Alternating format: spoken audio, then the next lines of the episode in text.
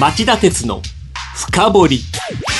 皆さんこんばんは。番組アンカー経済ジャーナリスト町田哲です。夕方の深掘りフロントページでもお伝えしましたが今日は杉浦舞さんがお子さんの都合でお休みです。そこで強力な強打者ピンチヒッターにおいでいただきました。はい、皆さんこんばんは。えピンチヒッターということで強打者になれるかわかりませんが、アシスタントを務めます、若林理香です。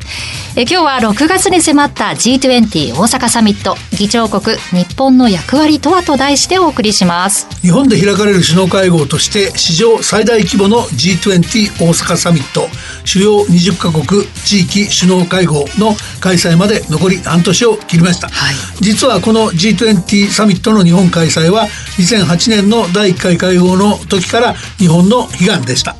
安倍総理はこの会議の成功に執念を燃やしており昨年10月にスペインフランスベルギーなどを歴訪。サミットの際の協力の約束を取り付けたのに続き今週水曜日からはオランダとイギリスを訪問しています。悲願の G20 成功させるために必要なことって何なんでしょうか？あの昨年の G20 見てもらうと分かるんですが、はい、テーマは多くさまざまな分野に及びますがとはいえ G20 の正式名称は金融世界経済に関する首脳会合ですから、金融資本市場の動揺を未然に防いで持続的な世界経済の成長を確保することが最大のテーマです。日本は議長国として G20 大阪サミットをきっちりと仕切れるのかそれは単に日本の外交の存在感を示すといったレベルではなく世界的な危機の封じ込めや明日の世界の安定に欠かせない役割です、そこで今週は G20 大阪サミットに臨む日本の現段階の戦略や準備ぶりをチェックしてみましょう。それでは CM の後この問題について町田さんに深掘ってもらいましょう。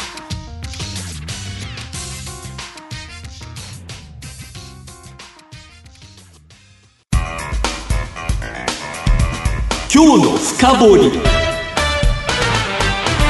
まずは G20 大阪サミットでは何が行われるのかですが、何が行われるんですか？あの、実は首脳会合だけではなくて、えー、関係閣僚会議などを含めて、全部で10の会合が計画されてます。はい、最初1月から6月までは、東京で開く財務大臣中央銀行総裁代理会合、うん、新潟で開く農業大臣会合、福岡市で開く財務大臣中央銀行総裁会議、つくば市で開く貿易デジタル経済大臣会合、長野県軽井沢町で持続可能な成長のためのエネルギー転換と地球環境に関する関係閣僚会合があって、それで山場の首脳会合が6月の28、29日に大阪市の埋め立て地、先島、大阪万博の開催場所に決まった夢島の隣、の島で開かれることになってます。うんじゃあもう今月から始まってると言えますし、半年ぐらいかけて行うということなんですね。その後もありまして、えー、9月から11月にかけて、えー、愛媛県松山市で労働雇用大臣会合、はい、岡山市で保健大臣会合、えー、北海道で観光大臣会合、えー、で最後に、えー、外務大臣会合が開催される予定になってます。まあ11月までもおよそ1年かけてということですが、そうですね。3カ国はどれくらいなるんでしょうこれもすごいんですよね。えー、あの G7 がまずフランス、アメリカ、イギリス、ドイツ、日本、イタリア、カナダ、EU ですね。はい、これに加えて、えー、G20 の常設メンバーでアルゼンチン、オーストラリア、ブラジル、中国、インド、インドネシア、メキシコ、韓国、ロシア、サウジアラビア、南アフリカ、トルコが参加します。はい、で、加えて今回は、えー、日本からの招待国として、えー、スペイン、シンガポール、オランダ、ベトナム、チリ、タイ、エジプト、セネガルの8カ国、はい、さらに国際機関を9つ招待してまして、国際連合、IMF、世界銀行、WTO、ILO 国際労働機関、はい、ファスブ金融安定理事会 OECD ADB アジア開発銀行 WHO 世界保健機関の9つの国際機関がそれに当たります。で、日本で開かれる首脳会合として史上最大規模っていうのがこれだけ揃うとよく実感できるでしょ？そうですね。この G20 ですが、いつぐらいから始まったんでしょうか？あの G20 誕生のきっかけっていうのは、はい、世界経済を揺るがしたあのリーマンショックなんですね。で、先進7カ国で構成する G7 だけでは危機に陥った世界経済を支えられないとされ、えー、中国、インド、ロシア、ブラジルなどの新興国を加えた世界経済の、えー、話し合いの新しい枠組み G20 サミットが誕生しました。はい、で第1回会合は2008年11月、アメリカの首都ワシントンで開かれました。その際、G20 諸国は団結して金融政策や財政政策を含めてやれることは何でもやるっていう6項目に及ぶ緊急対策を打ち出し、世界的な危機の封じ込めに成功した歴史があるんです。うん、まあ、初めにも紹介したように G20 は世界経済のための会合ということですよね。そうです。で、当時第1回会合の時に、えー、日本は次の G20 首脳会議の開催国議長の座を強く望んだんですが、その役割はイギリスのブラウン元首相に譲る結果となり、うん、えー、今回の開催まで実に11年の歳月を要することになりました。はい1回目の G20 は大成功を収めたということなんですが、その後はどうだったんでしょうか？まあ、うまくいってなくて経過しちゃってんですよね。えー、あの、ご存知の通り、この11年の間に世界を取り巻く環境一変しました。で、世界経済の倹約を買って出た中国がバブル経済崩壊に瀕するなど、新興国経済っていうのは大体が過熱から息切れ危機に陥っていて、もうすでに通貨危機に揺れてるようなところも多いですよね。はい、加えてリーマンショックは労働者ら中間層の没落を加速させましたので、貧困の蔓延や格差の拡大を招き、アメリカ、ヨーロッパ諸国で移民排斥や自由貿易反対を唱えるナショナリズム、ポピュリズムが台頭した。で、一方で先進国と新興国のすれ違いが目立ってた。うん、そしてアメリカ第一主義を掲げるトランプ大統領の登場もあって G20 を軸にした国際協調路線は輝きをすっかり失った。はい、去年のブエノスアイレス G20 首脳宣言で長年の決まり文句だった保護主義と戦うっていう文言がアメリカの反対で盛り込めなかったのは象徴的な出来事と言えます。なるほど。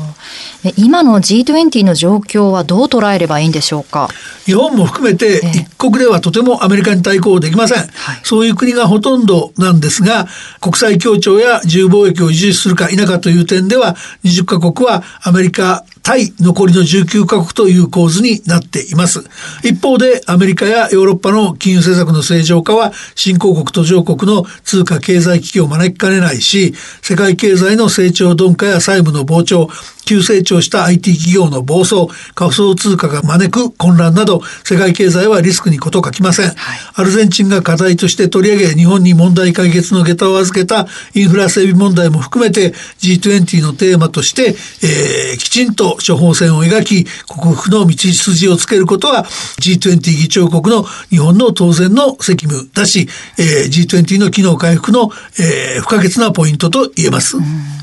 今 G20 に求められている最も重要な課題って何でしょうか？まあ繰り返しますが、最も深刻なのはアメリカ第一主義ですから、はい、これをどう封じ込めるかですよね。で、トランプ大統領は二国間貿易での赤字の、えー、存在を元凶と決めつけて、鉄鋼アルミニウム自動車などの関税上乗せという脅しをかけて同盟国にも二国間貿易交渉を迫る戦略に出ています。オバマ前政権のレガシーである TPP 環太平洋自由貿易協定からの脱退も大きな影を落としていて日米で自由貿易体制の拡大を主導して知的所有権の保護確立なども含めた市場開放を中国に迫る戦略を放棄した結果になり中国との制裁合戦貿易戦争に明け暮れるようになってしまいました。はい、貿易戦争はハイテク技術や安全保障を含めた覇権争いに変容しつつありますので、3月1日という期限までに米中貿易交渉が成果を上げられるかどうか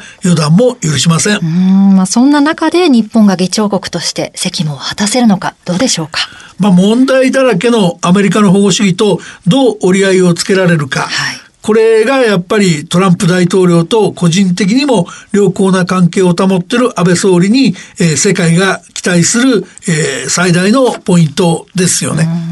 まあ、それらの期待に応えるため、安倍総理は再度のヨーロッパ歴訪ということになったんですね。そう言っていいと思います。えー、で、加えて、まあ、それだけじゃなくてですね、うん、今回の G20 でのオブザーバーの大量招致にもトランプ包囲網をできるだけ大きく強固なものにしようという、えー、総理の意欲が現れていると見ていいと思います。そのヨーロッパ歴訪の成果はどうだったんですか？えっと、日本時間の今週木曜日未明には、オランダのルッテ首相とロッテルダムで会談しました。はい、外務省によると、両首脳は国際会議などの場で連携し、自由貿易の推進での協力も含め、緊密に連携していくことで一致したと言います。その際にアメリカに誇示できるのが2月に発行する予定の日曜 EPA という構図です。から同じく日本時間の今朝未明ですが、イギリスでメイ首相と会談しており、イギリスが3月末に予定している EU からの離脱について、えー、できるだけトラブルがないようにということで協議する一方、イギリスの早期 TPP 加盟などを後押しする考えを表明したとみられています。